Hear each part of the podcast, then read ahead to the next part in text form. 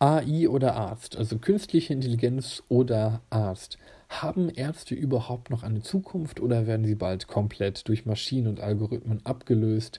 Und was passiert dann überhaupt mit unserem Gesundheitssystem? Auf diese Fragen kann ich euch keine endgültige Antwort geben, weil es am Ende immer noch Zukunftsmusik ist. Allerdings habe ich mir heute mal einige Gedanken zu dem Thema gemacht und möchte euch herzlich dazu einladen, an diesem teilzuhaben, mitzudiskutieren und ja, eure Gedanken und eure Ideen dazu zu teilen. Wie gesagt, es ist spekulativ, aber ich glaube, es ist ein verdammt spannendes Thema, was bald auch sehr, sehr relevant sein wird. Und so viel darf ich verraten. Es wird wahrscheinlich einige Exkurse geben, die sich in meinen Gedanken so ergeben hatten, die ich vorher nicht geplant habe. Ich bin Daniel, bekannt von Mr. Blue Glove, studiere im Master Psychologie, beschäftige mich seit einiger Zeit auch eingehender mit dem Thema künstliche Intelligenz und Digitalisierung und habe meine ersten Schritte im Bereich des Rettungsdienstes schon vor einigen Jahren unternommen. Willkommen auf meinem Podcast, auf meinem Kanal, auf meinem Podcast, wie auch immer. Und viel Spaß bei der heutigen Folge Mr. Blue Glove, Notfallmedizin und mehr. Willkommen zu Mr. Blue Glove, Notfallmedizin und mehr. Heute Philosophie am Abend. Wer diesen Podcast oder meinen YouTube-Kanal schon etwas länger verfolgt, hat gemerkt, dass ich mich gerade in letzter Zeit zunehmend mit dem Thema Digitalisierung, künstliche Intelligenz und Co. beschäftige.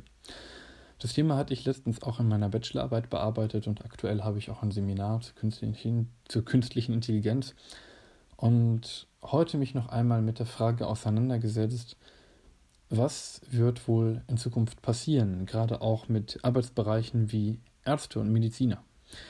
Die Forschungsergebnisse oder die ersten, das sind eigentlich eher Vermutungen, weil wir so konkret noch gar nicht viel wissen, könnte man, oder man könnte ableiten, dass natürlich nicht gesamte Berufszweige ersetzt werden, nur bestimmte Tätigkeiten. Gerade Tätigkeiten, die relativ einfach sind und sich wiederholen, könnten irgendwann in naher oder die komplexeren Sachen in ferner Zukunft von Maschinen, von Algorithmen, von künstlichen Intelligenzen oder Robotern übernommen werden. Und natürlich stellt sich die Frage, was sollen die Menschen dann machen? Gerade vor dem Kontext ist die Frage nach einem bedingungslosen Grundeinkommen sicherlich immer wieder eine Option, die erwähnt wird, aber um die soll es eigentlich heute nicht gehen. Die Frage, die ich mir stelle, und das ist eigentlich eher so ein bisschen eine Nachdenk- oder philosophische Frage, ist, was wird mit dem Beruf des Mediziners passieren und ähm, was wird mit Ärzten werden? Was eine zentrale Komponente ist der ärztlichen Tätigkeit oder vor allem vielleicht in der Vergangenheit gewesen ist und mittlerweile teilweise durch die Ökonomisierung in der Medizin ja eingedämmter werden könnte, als es früher da gewesen ist, ist der Arzt-Patienten-Kontakt. Es zeigt sich in Studien, zum Beispiel zu Medikamenten, dass es drei Komponenten gibt, die zur Wirkung von Medikamenten beitragen. Ganz unten ist zum einen irgendwie ja die der einfach der Kontakt mit einem Menschen. Alleine schon, dass man sich mit einem Menschen auseinandersetzt, dass man Leuten etwas erklärt, dass man sich kümmert, dass man den Leuten zuhört, hat schon einen Effekt auf die Gesundung. Und das sind Sachen, die interagieren mit zum Beispiel Prozessen wie Zeit und Selbstheilung. Das heißt, wenn ich eine Erkältung bekomme, dann werde ich in der Regel auch so gesund, auch wenn ich kein Medikament bekomme. Das heißt also, vielleicht als gesamte Grundlage müsste man noch sagen, die Zeit und der Selbstheilungseffekt bzw. die Selbstheilungskräfte, das Immunsystem an sich bilden die Grundlage. Darauf kommt dann, wenn man eine Intervention macht, also wenn man einen Patienten irgendwie behandelt, eine Komponente, die durch die zwischenmenschliche oder durch diese Arzt-Patient-Beziehung entsteht. Wenn wir in die menschliche Geschichte reingucken, sehen wir immer wieder, dass es verschiedene Formen von Ritualen gab. Rituale, wo irgendwelche Priester, vielleicht auch bei Urvölkern, irgendwelche Rituale gemacht haben, Geister beschworen. Und ich kann mir vorstellen, dass gerade auch diese Form von Ritualen von irgendwelchen Beschwörungen den Menschen geholfen haben, wieder gesund zu werden, weil möglicherweise Selbstheilungskräfte aktiviert wurden. Den Menschen wurde in ihrem Leiden einen Sinn gegeben, dadurch, dass man sagt, das sind böse Geister und dadurch, dass man ein Ritual praktiziert hat, gab man den Menschen das Gefühl, sie können etwas tun gegen ihr Leiden.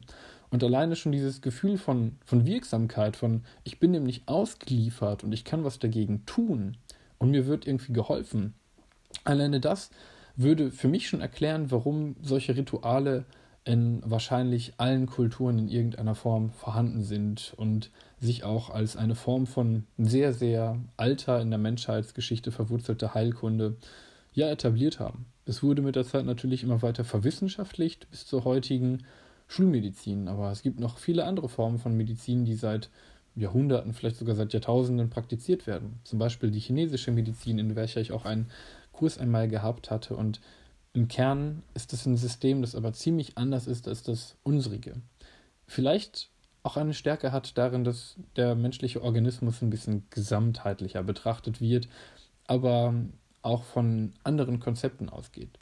Und das, was ich mir da vorstellen kann, äh, mir da vorstellen kann bezüglich der chinesischen Medizin, und das ist wirklich ein riesiges Feld, das kann man jetzt gar nicht so abreißen, aber dass im Kerne, auch wenn das Denkmodell dahinter ein anderes ist, vielleicht genau dieselben Kräfte aktiviert werden und genau dieselben Ressourcen bedient werden, wie es bei der Schulmedizin oder auch bei der Psychologie ein Fall sein könnte. Ähm, nur dass in der chinesischen Medizin eher, und das ist, glaube ich, etwas, was gerade auch in Zukunft im Rahmen der Digitalisierung viel mehr in den Vordergrund rücken wird, ein präventiver Ansatz gefahren wird. Das heißt, man versucht nicht nur dann Medizin anzuwenden, um Menschen wieder gesund zu machen, sondern auch gesund zu halten durch bestimmte Ernährungsvorschriften oder Tipps, also die chinesische Diätik, durch eine bestimmte Art und Weise zu leben, wo man eben versucht, den Menschen fit, gesund und im Gleichgewicht zu halten. Und gerade mit dem Fokus auf unseren Gedanken vom Anfang mit der Digitalisierung kann ich mir gut vorstellen, dass gerade das auch in Zukunft wieder eine besondere Rolle bekommt. Wie komme ich auf den Gedanken? Okay, wenn wir ausgehen, dass in den kommenden Jahren gerade Sachen wie künstliche Intelligenz, wie Algorithmen immer und immer mehr Daten verarbeiten können, warum auch nicht in der Medizin oder vielleicht gerade dort erst recht? Was macht ein guter Arzt? Er betreut einen Patienten, da haben wir gerade schon drüber geredet. Ne?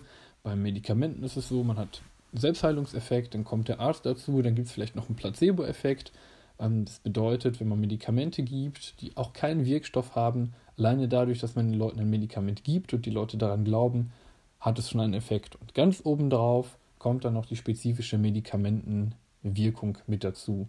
Zum Beispiel in Studien, wo Medikamente getestet werden, werden die auch in der Regel immer gegen ein Placebo getestet.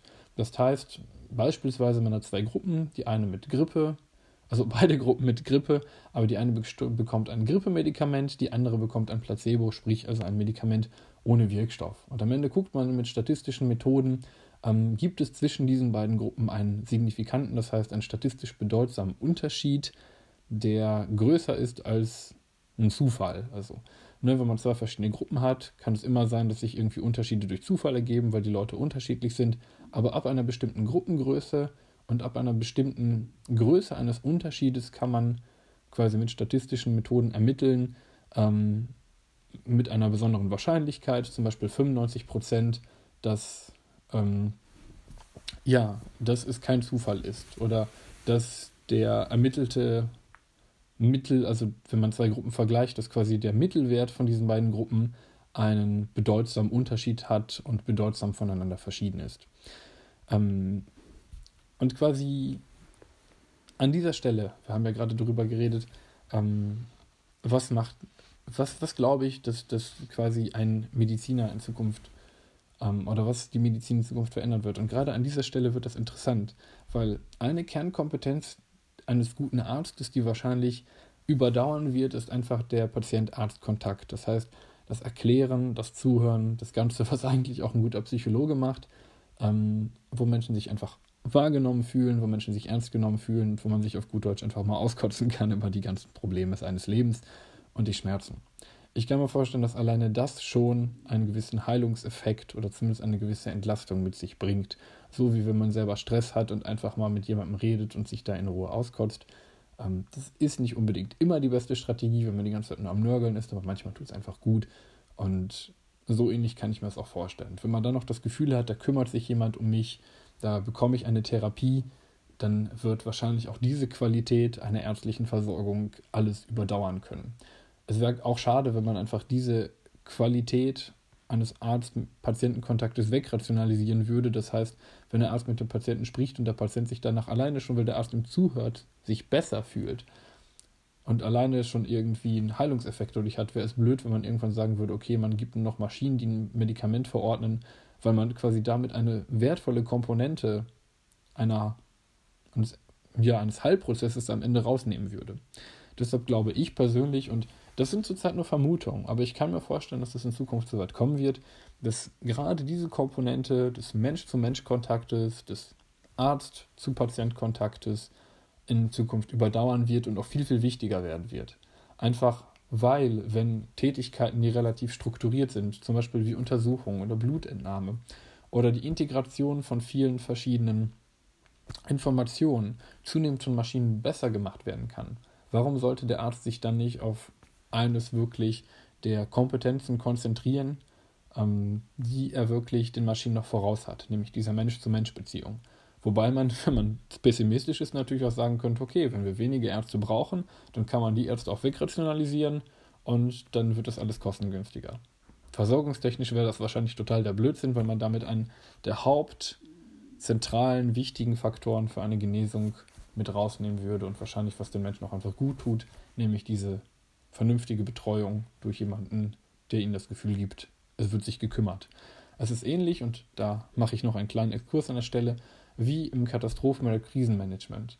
Das Wichtigste in Situationen, die für Leute nicht kontrollierbar sind, zum Beispiel man ist an einem Unfall beteiligt oder jemand ist gestorben und es ist total schlimm, den Leuten Sicherheit zu geben und das Gefühl, dass zumindest irgendetwas unternommen wird und dass sich jemand kümmert und dass man der Situation nicht ausgeliefert ist.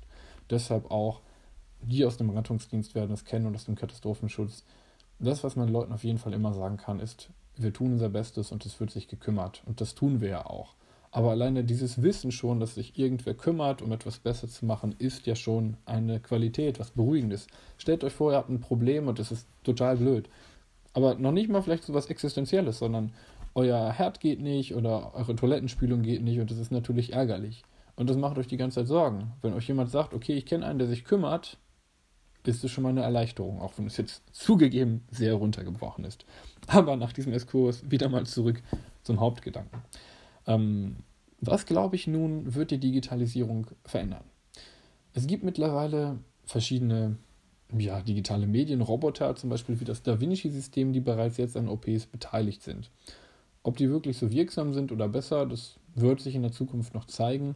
Erste Studien gibt es dazu. Die Lage habe ich jetzt aber nicht komplett vorrecherchiert. Insofern kann ich jetzt keine komplett abschließende Beurteilung machen. Das, was wahrscheinlich etwas kritisch zu sehen ist, ist, dass auch diese Maschine relativ viel oder an diesen Maschinen relativ viel geübt wird.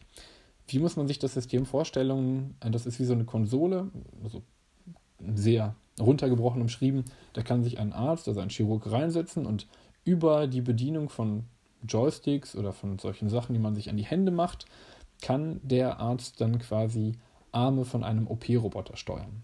Vorteil ist natürlich, die Dinger sind einfacher zu, also steriler, sind präziser, zittern nicht, weil quasi so Zitterartefakte des Arztes rausgefiltert werden können.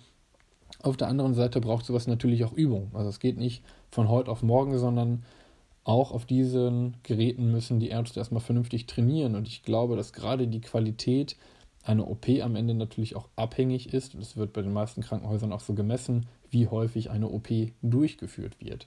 Und ein Arzt, der 20 oder 10 Jahre lang immer die OP per Hand gemacht hat und jetzt von jetzt auf gleich auf einen OP-Roboter umsteigen würde, würde wahrscheinlich trotz einer vielleicht besseren Technik bei der Hand-OP wahrscheinlich immer noch besser abschneiden, weil es einfach viel, viel mehr Erfahrung ist, was dahinter steckt.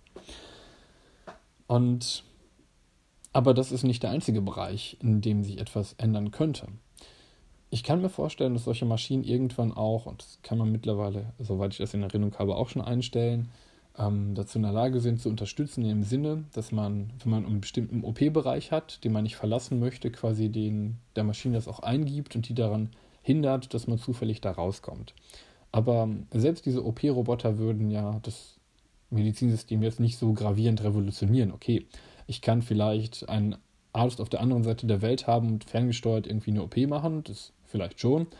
Aber ich glaube, das, was viel, viel zentraler sein wird, sind die Entwicklungen im Bereich von ja, kleinen digitalen Geräten, die für die Gesundheit komplett interessant sein können. Zum Beispiel eine Apple Watch ist schon der Anfang, ne? die dann irgendwie Puls misst oder vielleicht auch irgendwie andere Parameter. Und ich kann mir vorstellen, es gibt schon Sportkleidung, die dazu in der Lage ist, Vitalparameter zu erheben, dass wenn man irgendwann Puls und Blutdruck, vielleicht auch die Hauttemperatur und andere Sachen messen kann, vielleicht über irgendwelche implantierten Chips dann auch noch ähm, Herzfrequenz, sonstiges noch zusätzlich zum Puls oder irgendwelche Brustgurte, die in der Kleidung sind, das EKG ableiten kann oder durch irgendwelche Kontaktlinsen, die entwickelt werden, ähm, den Blutzuckerlevel der Augenflüssigkeit. Ich glaube, es, es waren auf jeden Fall zwei Hersteller, äh, die sich darüber schon Gedanken gemacht haben. Ich weiß leider nicht mehr welche.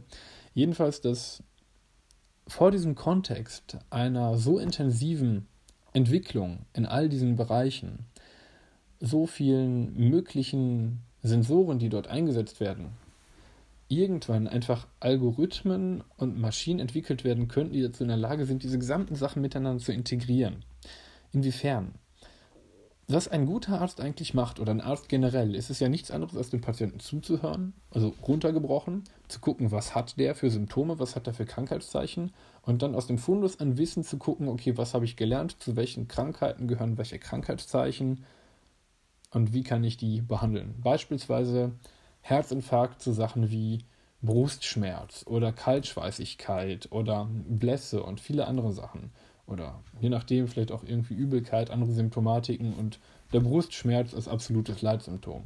Dann haben Ärzte irgendwann mal gelernt, oder ich jetzt auch als Rettungssanitäter habe gelernt, diese Sachen in Kombination sind ein Indikator dafür, dass jemand einen Herzinfarkt hat und ich muss dann das und das und das machen, um das zu behandeln. Aber es gibt natürlich Krankheitsbilder, die viel früher irgendwie relevant sind, zum Beispiel chronische Kopfschmerzen oder andere Sachen oder vielleicht Veränderungen in der Körpertemperatur oder in den Ausatemgasen. Also sehr, sehr viele Informationen, die theoretisch gesammelt werden könnten. Das heißt, Puls, Blutdruck, Körpertemperatur. Es gibt mittlerweile schon Sensoren, die entwickelt werden sollen, die anhand der ausgeatmeten Luft irgendwelche Lungenkrankheiten vorhersagen könnten.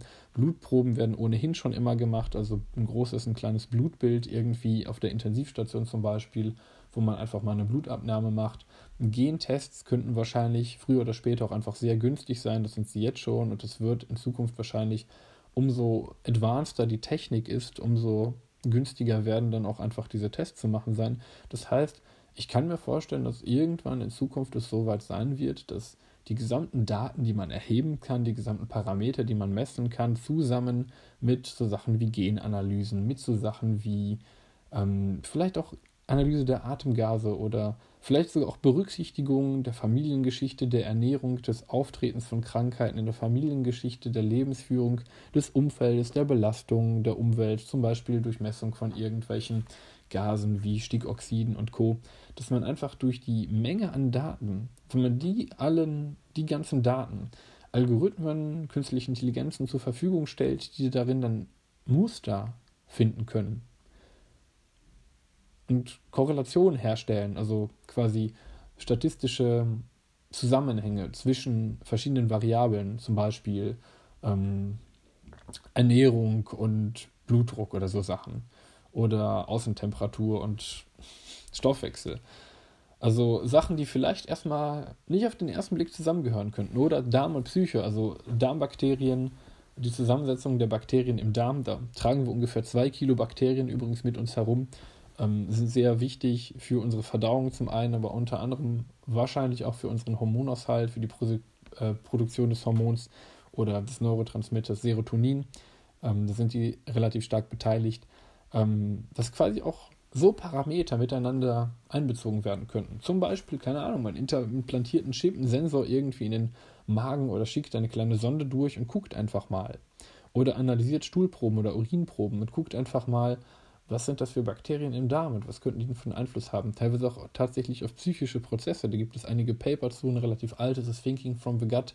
Es gibt aber mittlerweile auch einen Artikel oder ein, ein, eine Ausgabe des, der Zeitschrift Spektrum zu diesem Thema, die das Thema auch ganz interessant beleuchtet.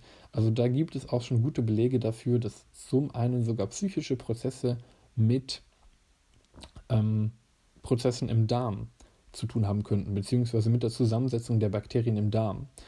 Ähm, die mh, hm, Psychologie hat dort also auch Schnittstellen, beispielsweise mit der Gastroenterologie. Und es gibt nicht ohne Grund so Sachen wie Psychogastroimmunologie oder solche Schnittstellen zwischen den Disziplinen, wo man jetzt schon reingeht in diese Bereiche und guckt, okay, was kann es da für Bezüge haben, was kann es da für Zusammenhänge haben. Und das ist ultra spannend.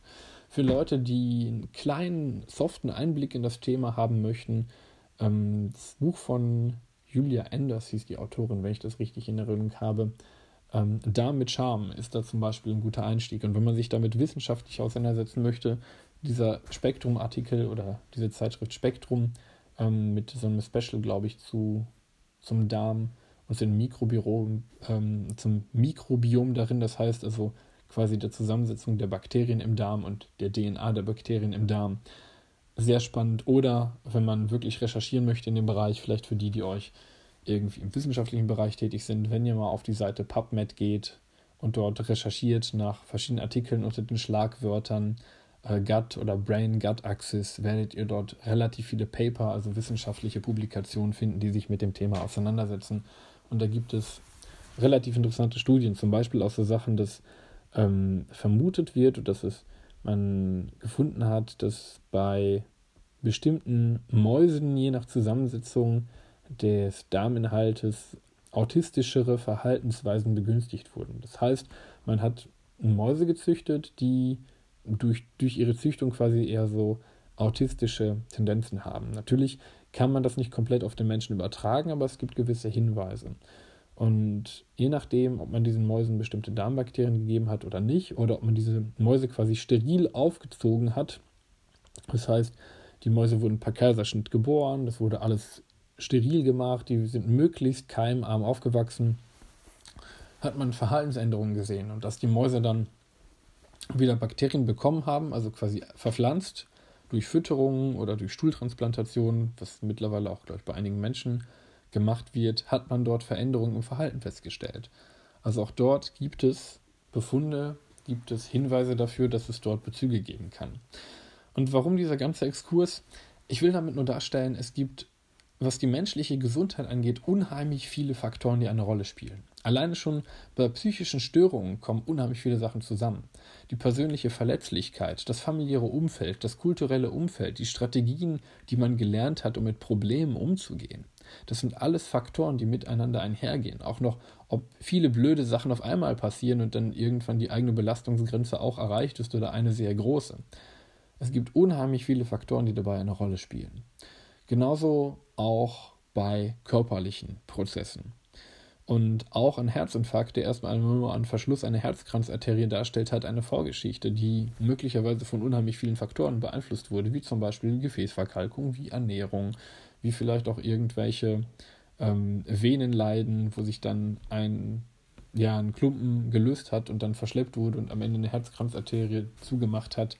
Ähm, wenn euch das Thema nicht so geläufig ist, seht es mir nach. Wenn euch das interessiert, guckt auf meinem YouTube-Kanal Mr. Blue Glove. Da habe ich auch einige Sachen erklärt. Ähm, ansonsten zurück zum Thema wieder mal. Insgesamt also ein verdammt komplexer Bereich und kein einzelner Arzt ist in der Lage, so viel auf einmal miteinander zu integrieren. Gerade auch Sachen, die sich einfach unserer menschlichen Wahrnehmung entziehen, wie eine Langzeitmessung des ähm, der Körpertemperatur oder der Ausatmgase oder des Blutzuckers oder irgendwelche andere Parameter, das können wir auf den ersten Blick nicht sehen. Dafür brauchen wir Labore. Und das sind unheimlich viele Daten. Wenn man das irgendwie nebenbei durch irgendwelche Fitnessarmbänder oder implantierte Sensoren oder ähnliches messen könnte, natürlich, in Klammern, muss man das auch wollen. Also es wäre blöd, wenn man das den Leuten verordnen würde, weil es würde einfach gegen die menschliche Freiheit und Selbstbestimmung verstoßen. Und das wäre auch nicht wirklich zielführend. Aber wenn man irgendwie das etabliert und das sicher ist und gerade auch datenschutztechnisch muss man da enorm aufpassen, dass das nicht in die falschen Hände gerät. Aber sollte man all diese Probleme irgendwie gelöst bekommen, auch die juristischen Sachen, die damit einhergehen, also man sieht, es hat auch sehr, sehr viele Punkte, die dem noch im Wege stehen würden oder die erstmal vorher noch gelöst werden müssten. Aber wenn man das alles wirklich schaffen sollte, dann kann ich mir vorstellen, dass es enorm viel Power hat, was dahinter steckt.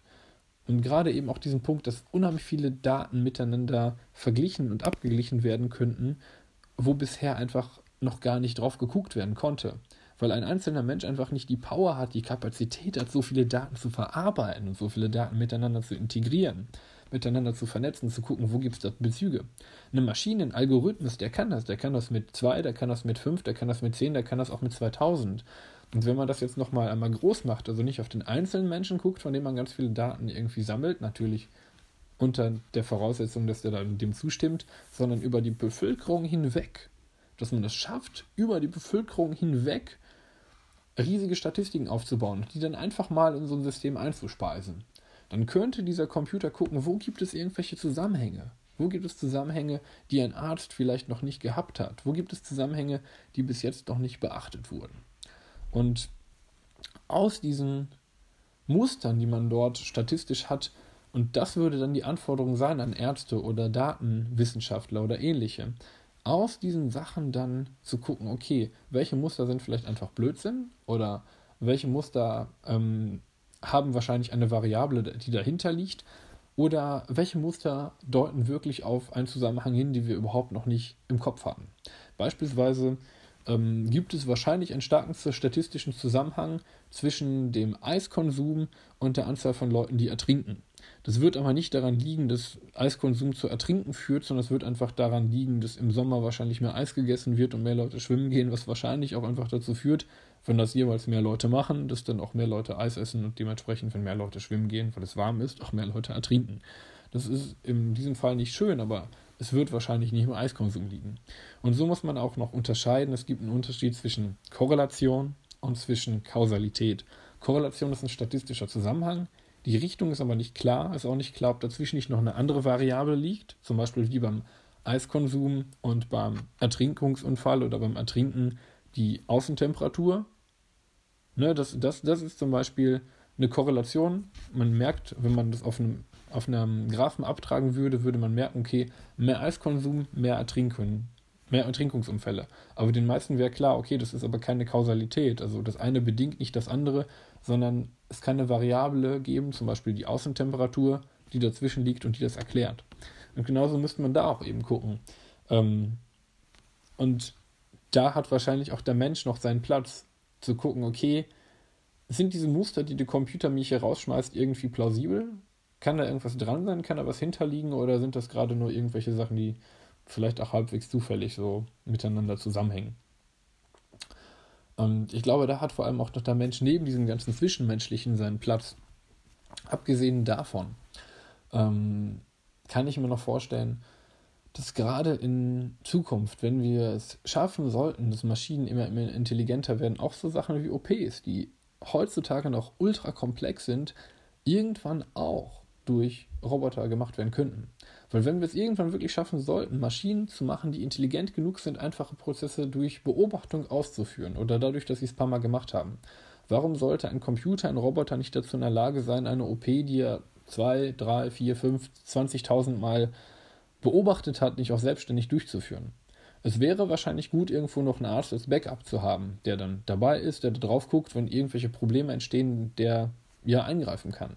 Es wird den Menschen also wahrscheinlich nicht komplett ersetzen. Es wird aber in erster Instanz wahrscheinlich dazu führen, dass die Arbeit eines Menschen unterstützt werden kann durch eine Maschine. Und ich glaube, bis das alles wirklich komplett autonom funktioniert, wird es auch erstmal so sein, dass sich die Medizin erstmal dadurch verändern wird, dass viele von den ja, grundsätzlichen Sachen einfacher werden oder durch Maschinen unterstützt, zum Beispiel Diagnostik, dass man Leuten vielleicht irgendwie die Möglichkeit gibt, schon vorher zu sagen, was sind die Symptome, was sind die Sachen, vielleicht tippt man dann auf irgendwelchen Pads das an, auf irgendwelchen Tablets. Da muss man natürlich auch gucken, ältere Bevölkerungsgruppen sind da nicht so affin. Das heißt, die müssen anders bedient werden, die müssen anders angesprochen werden als vielleicht die Digital Natives, die das einfach mal so machen. Aber auch so Sachen wie Telemedizin, was gerade für Gegenden, die fernab sind von irgendwelchen Ballungsräumen, wo Ärzte selten sind, wo eine Versorgung ja, schwer zu bewerkstelligen ist. Gerade da ist auch Telemedizin, glaube ich, was ganz, ganz Wertvolles. Vielleicht auch gerade in, im Bereich Psychotherapie oder auch im Bereich Psychologie wenn man zum Beispiel Soldaten bei der Bundeswehr hat, die traumatisiert sind und sich dann mit ihren Peers, also mit anderen Kameraden über WhatsApp oder Skype oder der Familie austauschen und dies als normalen Kanal kennen, warum sollte man die Leute dann nicht auch zum Beispiel Beratungsangebote, Gesprächsangebote über Skype oder andere Medien machen sollen? Und genauso auch, wenn es in dem Kontext schon funktioniert, warum sollte nicht auch ein Arzt, der man normalerweise seine Symptome schildert, auch über ein Video zum Beispiel so ein paar Konsultationen machen, also Patient-Arzt-Gespräch. Natürlich fehlt an der Stelle noch irgendwie die körperliche Untersuchung, das müsste man dann halt noch irgendwie anders machen. Auf der anderen Seite wäre es zum Beispiel bei so Sachen wie einem Diabetologen oder so, also einem Arzt, der sich um Diabetiker kümmert und um Blutzucker. Warum sollte der nicht, wenn das der Patient denn möchte und dem zustimmt, nicht einfach geschickt bekommen, ähm, in einem bestimmten Zeitraum einfach die, den Verlauf des Patienten, des Blutzuckers über einen längeren Zeitraum und könnte dann gucken, wie verläuft das und sich mit dem Patienten beraten, wie stellen wir es am besten ein. Der nächste Schritt wäre dann einfach wirklich ein System, das das automatisch abgleicht, das die Norm sieht, das vielleicht auch sieht, okay, wir haben eine Person und diese Person hat einen bestimmten Blutzucker und man gibt Insulin als Medikament, um den Blutzucker zu regulieren. Und diese Maschine könnte über kurz oder lang ja auch herausfinden, was individuell für die Person so die beste Dosis ist. Zurzeit ist es manchmal noch so, dass sich das Leute selber geben und dann manchmal etwas zu viel geben und sich dann unterzuckern oder das vergessen. Das ist dann natürlich auch auf Dauer nicht so gesund. Und wenn man einfach den Leuten diese Aufgabe abnehmen könnte, durch vielleicht am Anfang Systeme, die sie daran erinnern, oder dann vielleicht auch Systeme, die es autonom machen, also selbstständig. Aber auch da hat es wieder zwei Risiken. Zum einen, die Systeme müssen sicher sein, dass man nicht gehackt wird und dann irgendwer auf einmal die Insulindosis eines Diabetikers manipuliert, der dann voll viel von dem Medikament bekommt, das Medikament im Blutzucker senkt und der auf einmal ohnmächtig da liegt, weil er unterzuckert ist.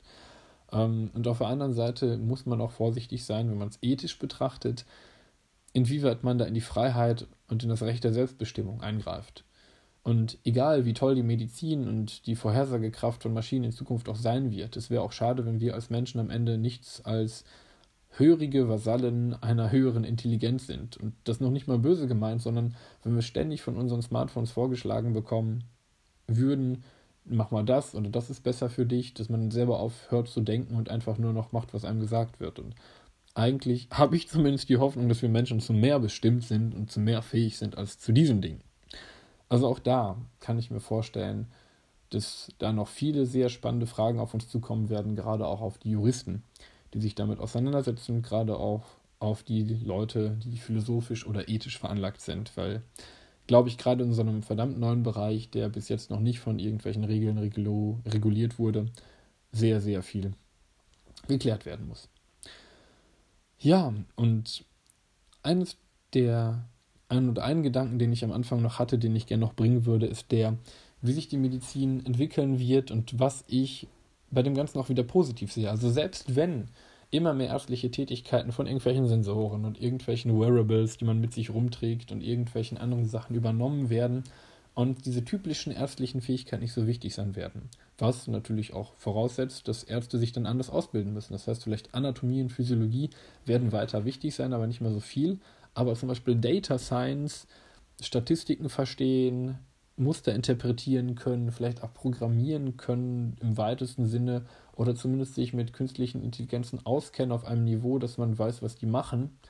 Ähm, oder zumindest die Daten, die Sachen, die ähm, durch Algorithmen ausgespuckt werden, wissenschaftlich fundiert interpretieren kann, wird natürlich eine Herausforderung für die Arztausbildung ähm, dieses Wissen quasi noch mitzuvermitteln. Und irgendwann muss man dann vielleicht auch einfach kürzen und sagen, okay, brauchen wir noch diese ganzen Anatomiekenntnisse oder muss man einfach sagen, okay, manche Sachen in der Klinik, in der Diagnostik werden so weit ausgebildet, dass man auch als Arzt fundiert diagnostizieren kann, aber dass man zum Beispiel vielleicht auch unter der Bedingung, dass sich die Medizin noch ein ganzes Stück weiter ausdifferenziert, ähm, bestimmte Funktionen so besetzt, dass zum Beispiel Diagnosen von Datenwissenschaftlern interpretiert werden. Aber auch das ist zurzeit eine Spekulation. Wie gesagt, ich teile nur meine Gedanken. Die habe ich zwar auf Basis von teilweise wissenschaftlichen Berichten mir gemacht, aber wie die Zukunft am Ende aussieht, wissen wir nicht. Es kann auch sein, dass wir morgen einen Stromausfall haben, dann funktioniert nicht nur dieser Podcast, sondern vielleicht auch diese Technologien nicht mehr. Also, es wäre wahrscheinlich zu beheben und es wäre wahrscheinlich für uns sehr, sehr schlecht wenn der Strom ausfallen würde, weil unsere Strom- und Wasserversorgung damit dranhängt. Ähm, und es wird auch alles Mögliche getan dafür, dass es nicht so passiert und es wird auch vorgesorgt. Also da müssen wir uns jetzt nicht so viele Sorgen machen, zwingend.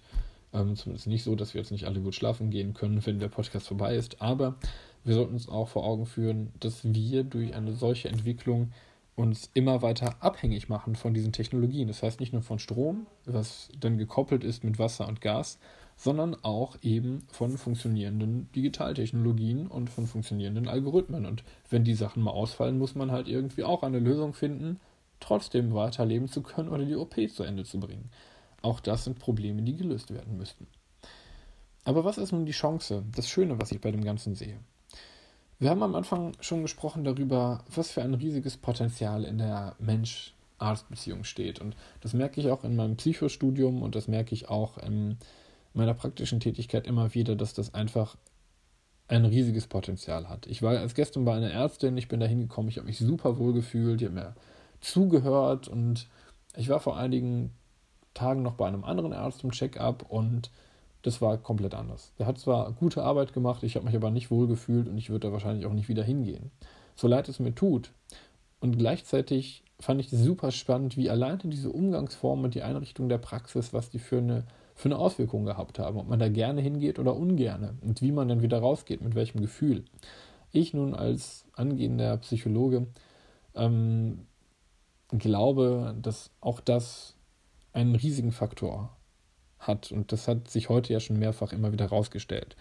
Und was ich nun glaube, dass wenn ganz, ganz viele Sachen nun zunehmend von Algorithmen übernommen werden können, was im Kerne bleibt, ist diese menschliche Komponente und, was ich vor dem Hintergrund noch viel, viel spannender finde, vielleicht wird der Arzt, wenn dieser Titel irgendwann noch wirklich Arzt ist, oder zumindest der, der sich mit dem Patienten beschäftigt, irgendwann nicht mehr nur der, der Sachen, die kaputt sind, wieder heile macht, sondern von der kurativen zur präventiven Medizin, der dafür sorgt, dass dem Patienten gut geht.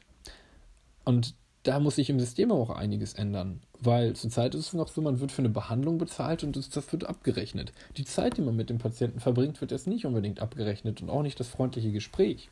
Gehen wir zu einem Heilpraktiker oder zu anderen Leuten, wird da die Zeit sich gut bezahlen lassen und was sicherlich auch dabei eine Rolle spielt, dass auch diese Techniken gut funktionieren, ist einfach, die Leute nehmen sich Zeit für ihre Patienten. Und natürlich bezahlt man, wenn man das nun privat bezahlt, auch einiges dafür, aber das, was hier, glaube ich, in der Medizin sehr, sehr viel verschenken, weil wir eben, und das ist ja auch relativ nachvollziehbar, weil wir mit Ressourcen vernünftig haushalten müssen, weil wir sehr, sehr viele Patienten behandeln müssen, weil Zeit knapp ist und deshalb dann nicht die Zeit einen Patienten haben. Wenn man es ökonomisch betrachtet, ist es voll nachvollziehbar. Wenn man es menschlich, humanistisch, medizinisch betrachtet, schade, weil wir da wahrscheinlich ein ganz großes Potenzial einfach verschenken. Und wenn man mit dieser Prämisse, also unter diesem unter dieser Annahme da wieder rangeht und auch unter der Annahme, dass immer mehr von diesen diagnostischen Sachen wie körperliche Untersuchungen und andere Sachen, das kann vielleicht noch der Arzt machen, aber die ganze Integration von Vitalparametern und Q, wenn das immer mehr von Maschinen übernommen werden kann in Zukunft, in früherer oder späterer Zukunft, was wird dann die Aufgabe des Mediziners sein und was wird die Aufgabe des Mediziners bleiben? Und gerade an der Stelle glaube ich, dass sich da eine ganz interessante Entwicklung geben könnte.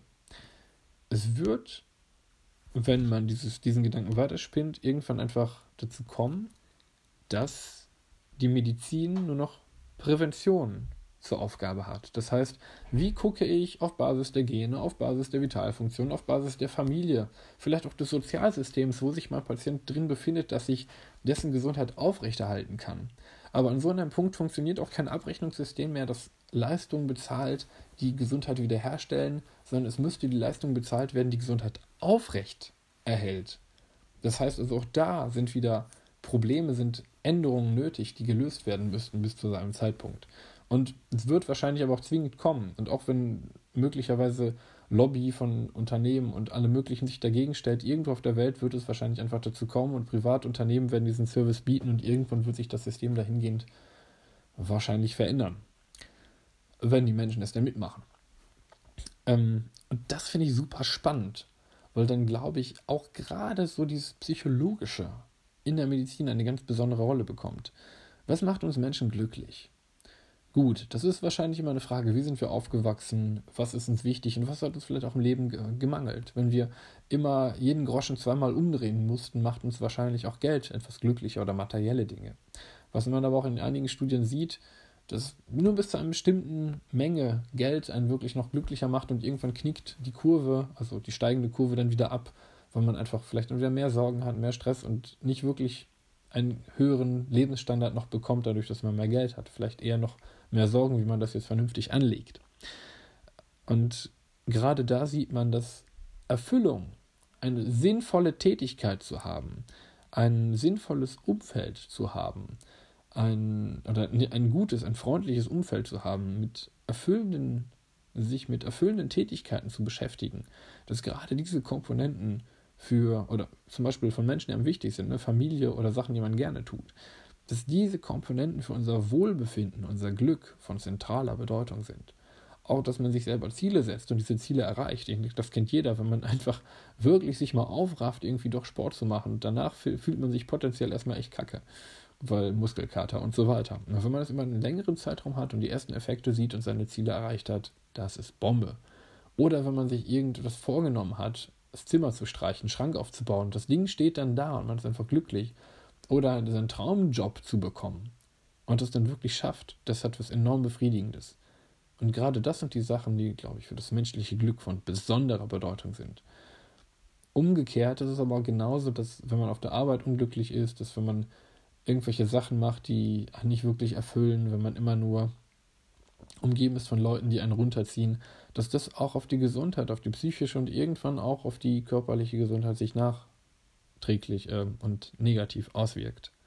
Das bedeutet, für das menschliche Glück und Wohlbefinden, oder wenn man die alte WHO-Definition mitnehmen möchte, dass man Gesundheit definiert als Zustand von absolutem gesellschaftlichem, körperlichen und psychischen Wohlbefinden, da ist die Medizin alleine nur eine einzelne Komponente. Da gehören hier viele, viele, viele Sachen mehr rein. Da gehört das Umfeld rein, das Soziale, vielleicht auch das, das Umfeld, in dem man generell lebt, ob man sich da wohlfühlt oder nicht, die Arbeit, ob man sich da wohlfühlt oder nicht, ob man auch ein Stück weit Spielräume hat in seiner Arbeit, ob man selber Sachen entscheiden darf, ob man sich selber als Mensch ein Stück weit auch darin verwirklichen kann. Natürlich kann man immer mal sagen, okay, man will nur Geld verdienen. Das ist ja auch berechtigt und in manchen Jobs ist es auch so, dass die gemacht werden müssen und dass es super gut ist, dass das Leute machen. Und da ist vielleicht auch Geld der einzige Anreiz. Besser ist es aber nachträglich, äh, nachhaltig betrachtet, wenn die Leute die Arbeit auch einigermaßen gerne machen sich darin als wirksam erleben und das Gefühl haben, doch irgendwie halbwegs gut drin zu sein und erfolgreich zu sein. Und gerade Erfolg ist wieder eine Sache, die man individuell definiert. Und auch da kann ich mir vorstellen, dass der Arzt oder wer auch immer am Ende Leute betreut, mehr eine Coaching-Position einnehmen wird. Das heißt, jemand, der sich kümmert, zu dem man hingeht, vielleicht einmal im Quartal, einmal im halben Jahr und einfach sagt, okay, was sind meine persönlichen Ziele, was sind meine Wünsche, was sind meine Träume, was ist mir wichtig im Leben? Und wie sieht es eigentlich auch mit meiner körperlichen Gesundheit aus. Und da sind wir weg von einer Medizin, die nur auf bestimmte Aspekte schaut, die nur auf bestimmte Disziplinen schaut, hin zu einem gesamtheitlichen Behandlungskonzept des Menschen. Und auch das wird wahrscheinlich das erste Mal dieser WHO-Definition komplett gerecht weil man einfach als einzelner Mensch nicht die Kapazitäten hat, das alles mit einzubeziehen. Man müsste einen Soziologen, Psychologen, Biologen, Ökotrophologen, Mediziner und dann noch verschiedene Mediziner zusammen an einen Tisch holen. Vielleicht auch noch irgendwelche Analytiker, die sich die Familiengeschichte und Co. anschauen. Und dann müsste man gemeinsam irgendwie ein Konzept entwickeln, zusammen mit einem mündigen Menschen. Wie, wie glaubst du, dass dein Leben am geilsten gelingt? Was sind deine Ziele? Was sind deine Träume? Was sind deine Wünsche, deine Talente? Und abgesehen davon, was sind deine genetischen Faktoren, Vitalparameter, Familienvorbelastung. Und dann müssen wir alle zusammenfinden, okay, wie können wir diesen Menschen helfen, sein Leben so zu gestalten, so zu leben, möglichst lang gesund und glücklich, wie er es möchte.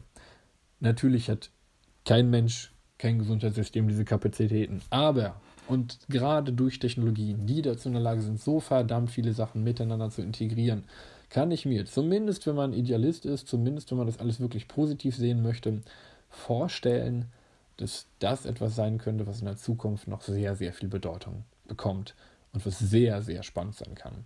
Wo ich auch als Psychologe mir vorstellen kann, ein Zweitstudium in der Medizin oder in der Data Science wäre unheimlich spannend, was da noch für Potenziale entstehen können. Ich weiß nicht, ob die Zukunft unbedingt schön wird, aber ich glaube, sie wird auf jeden Fall spannend. Und so wie ich die menschliche Spezies kenne, machen wir meistens viel Blödsinn, aber irgendwie machen wir häufig auch irgendwie das Beste draus und bis jetzt hat es geklappt. Insofern bin ich da halbwegs optimistisch. Und warum habe ich mich jetzt heute so verdammt lange mit diesen Gedanken beschäftigt? Ich muss zugeben, ich habe mich jetzt weder groß vorbereitet, es war eigentlich eher ein spontaner Impuls, diese Podcast-Folge aufzunehmen, weil ich mich heute sowohl nochmal im Rahmen des künstlichen Intelligenzseminars mit dem Thema beschäftigt habe, mit dem Thema auch ähm, juristische Perspektive auf Sachen wie künstliche Intelligenz und Co. Also beispielsweise selbstfahrendes Auto. Wenn es einen Unfall baut, ist der Fahrer verantwortlich oder der Hersteller? weil der Fahrer konnte ja unbedingt nicht mehr, nicht mehr viel für. Einfach so fragen. Und das dann übertragen auf den Medizinkontext und darauf haben Ärzte noch eine Zukunft. Und ich habe tatsächlich zwischenzeitlich überlegt, naja, viele von diesen klassischen Arztsachen kann wahrscheinlich tatsächlich irgendwann Algorithmus wirklich besser. Weil auch ein Arzt kann sich die ganzen neuen wissenschaftlichen Publikationen, die rauskommen, nicht alle durchlesen. Das, das ist einfach nicht machbar. Das ist ja auch nicht so schlimm, weil wir sind am Ende auch nur Menschen. Aber wenn man wirklich Algorithmen hätte, die das in irgendeiner Form reingefüttert bekommen könnten, könnten die neuesten Studien, die neuesten Ergebnisse wirklich auf Basis von wissenschaftlichen Ergebnissen richtig spannende Medizin machen. Und nicht nur aus Erfahrung heraus und nicht nur aus Vermutung heraus, sondern wirklich auf Basis von Studien und Evidenz. Ähm, und gleichzeitig würde es dem Arzt aber nicht seinen Rang ablaufen, weil man immer noch sieht, dass diese menschliche, diese zwischenmenschliche Komponente unheimlich wichtig ist.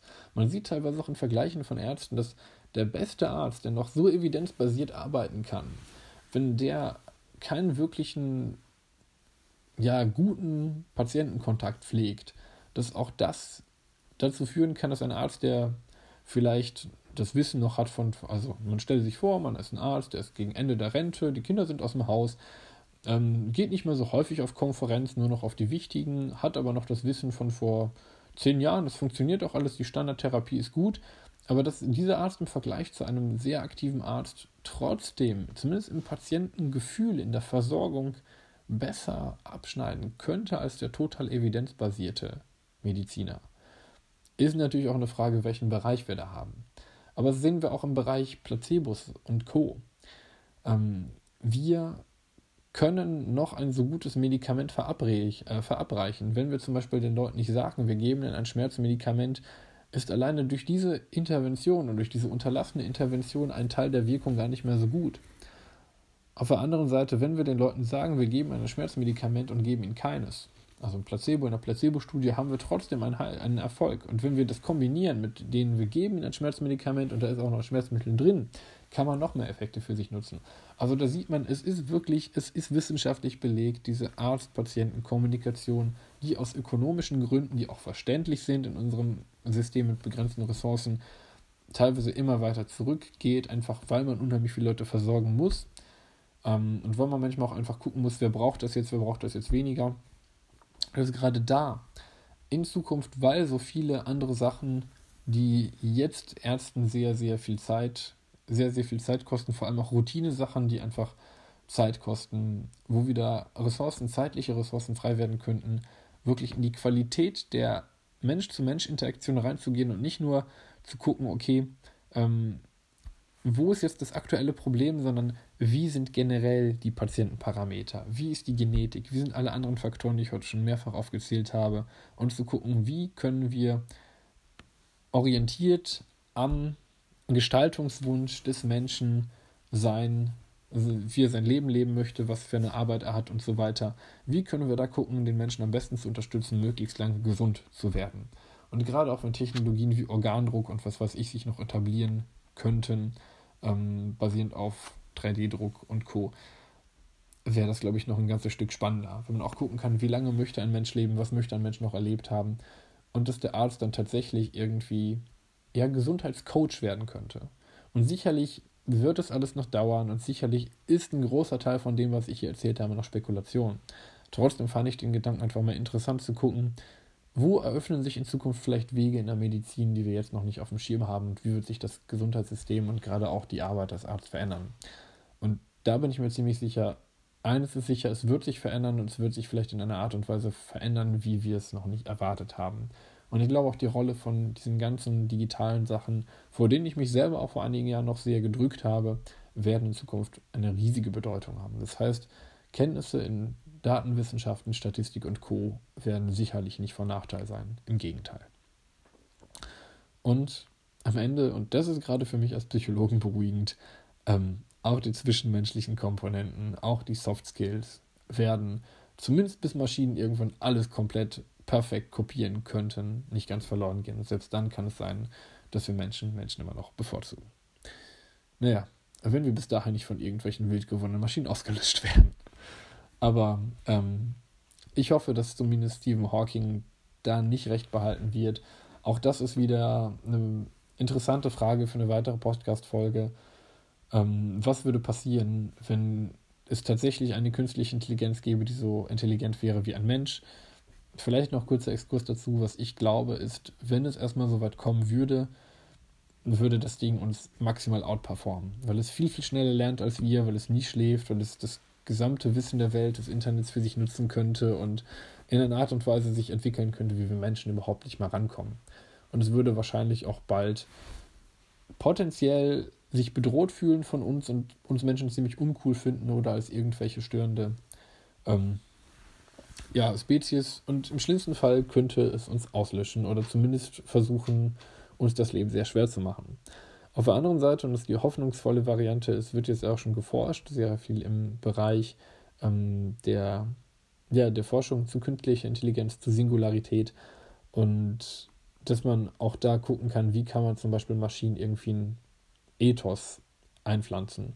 Wobei, wenn ein Ding erstmal wirklich intelligent sein sollte, was auch wieder eine Frage ist, was ist intelligent und was ist Bewusstsein, ihr merkt schon, man macht einen riesen Topf auf, wenn man darüber redet, aber ähm, dass quasi in Auseinandersetzungen damit sich mir auch, mich auch die Frage stellt, inwieweit könnte man sowas überhaupt beschränken.